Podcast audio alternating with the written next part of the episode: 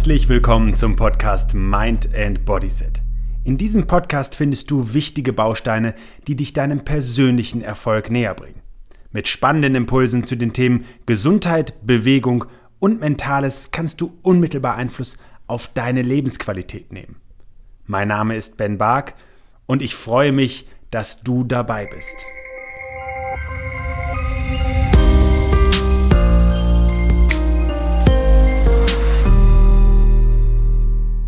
Das Thema Mindsetting ist in aller Munde und längst wissen wir, dass unsere Einstellung natürlich auch Einfluss auf die Ergebnisse in unserem Leben hat. Mindset bedeutet ja erstmal einfach nur, dass man für seinen Geisteszustand einen bestimmten Rahmen aufbaut. Aber was ist eigentlich wirklich förderlich? Denn auch das ist vielen Menschen, die sich mehr mit dem Thema beschäftigen, ganz bewusst, dass es eben nicht darum geht, morgens einfach nur die Arme hochzureißen und zu sagen, alles ist möglich, ich muss nur dran glauben, sondern eben ein bestimmtes Zusammenspiel. Heute in dieser Folge soll es vor allen Dingen darum gehen, welchen Blickwinkel haben wir am besten auf die Dinge. Also was bietet sich an, um einen gesunden Lebensstil zu führen? Ist es eher Realismus, Optimismus oder Pessimismus?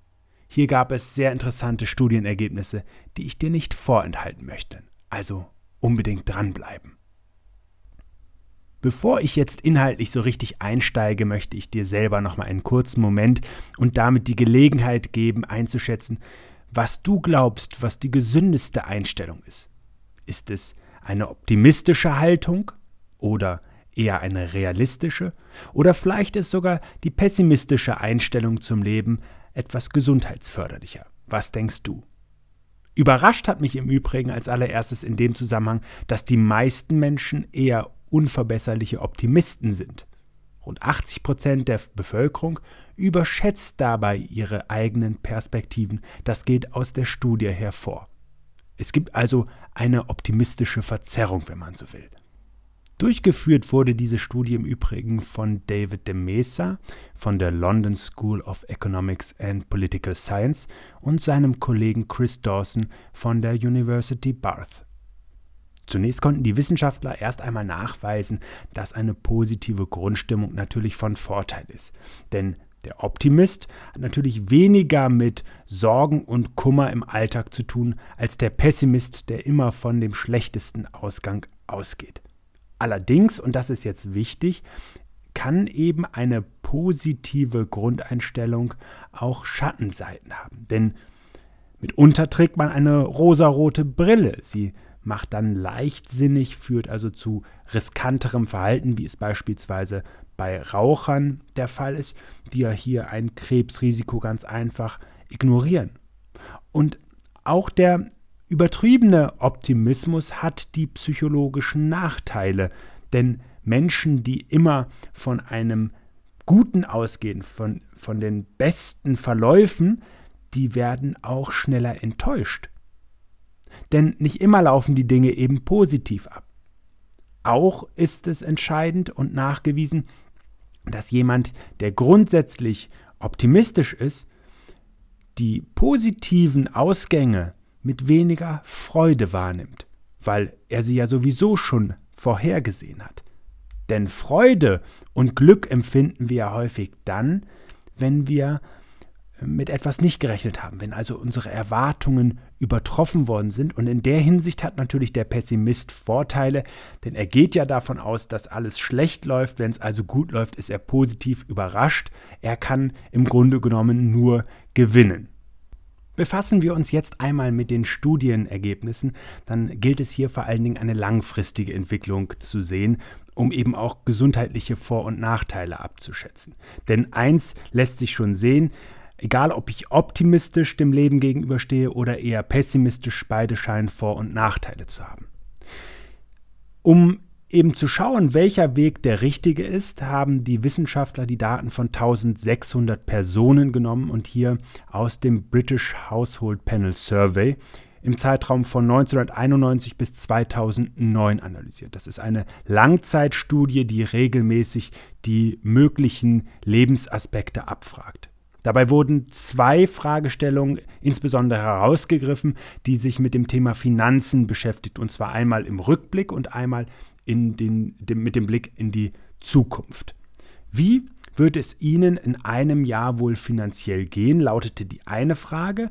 Und die andere Frage lautete, geht es Ihnen heute finanziell besser oder schlechter als noch vor einem Jahr? Anhand der Aussagen, die hier getätigt wurden, konnten die Wissenschaftler das Maß für Optimismus, Pessimismus oder eben Realismus für den jeweiligen Teilnehmer oder die Teilnehmerin abschätzen. Die Wissenschaftler schätzten dabei grundsätzlich ein, dass diese Fragestellung eines spezifischen Bereiches über die Finanzen grundsätzlich Aussagen zur allgemeinen Einstellung zulassen. Denn jemand, der pessimistisch ist, der wird auch seine finanziellen Aussichten nicht gerade rosig einschätzen. Umgekehrt gilt für den Optimisten, dass er auch seine finanziellen Aussichten grundsätzlich sehr gut einschätzen wird. Einflussfaktoren wie sozialer Status, Bildung oder auch die Familiensituation wurden im Übrigen in der Statistik rausgerechnet.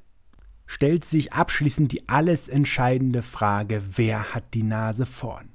The winner is die Realisten. Und zwar mit Abstand waren sie die glücklichsten laut dieser Studie. Am schlechtesten schnitten im Übrigen die Pessimisten ab.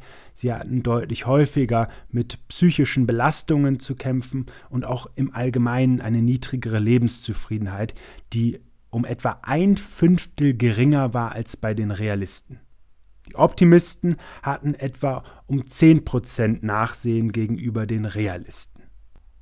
Was du aus diesen Erkenntnissen machst, das bleibt vor allen Dingen dir selbst überlassen. Denn die Lebensmaxime lautet ja, dass du vor allen Dingen glücklich sein darfst und das Leben führst, was du dir vorstellst, solange du dabei nicht anderen Menschen und der Umwelt schadest. Ich finde im Übrigen den Satz, der am antiken Apollo-Tempel in Delphi rankt, sehr schön. Übersetzt lautet der nämlich: Erkenne dich selbst. Scheinbar hatten also auch die alten Griechen schon die Idee davon, eine realistische Selbsteinschätzung sei gut und förderlich. Allerdings, und damit möchte ich dann auch diesen Beitrag beenden, finde ich wichtig nochmal festzuhalten, dass Realismus eben auch ganz unterschiedlich wahrgenommen werden kann. Er liegt im Auge des Betrachters. Und nur weil andere Menschen deine Einstellung, deine Sichtweise als irreal einschätzen, bedeutet das ja nicht, dass du es nicht real werden lassen kannst. Wichtig ist, dass wir selber uns dahinter klemmen, jeder Mensch, um seine Realität eben auch zu schaffen. Und ich finde, anspruchsvolle Einstellung und Weitsicht und eben wirklich auch Ziele, ähm, die eine gewisse Disziplin Voraussetzungen sind ein wesentlicher Beitrag, um eben auch hier eine schöne, eine persönlich schöne Realität zu schaffen. Dabei wünsche ich dir vor allen Dingen viel Spaß und natürlich auch Erfolg. Alles Gute für dich und bis zum nächsten Mal. Schön, dass du dir für meine Podcast-Folge Zeit genommen hast. Um auch zukünftig auf dem Laufenden zu bleiben, empfehle ich dir, meinen Podcast direkt zu abonnieren. Außerdem freue ich mich über deinen Kommentar und eine Bewertung von dir. Ich wünsche dir eine bewegte Zeit. Bis zum nächsten Mal.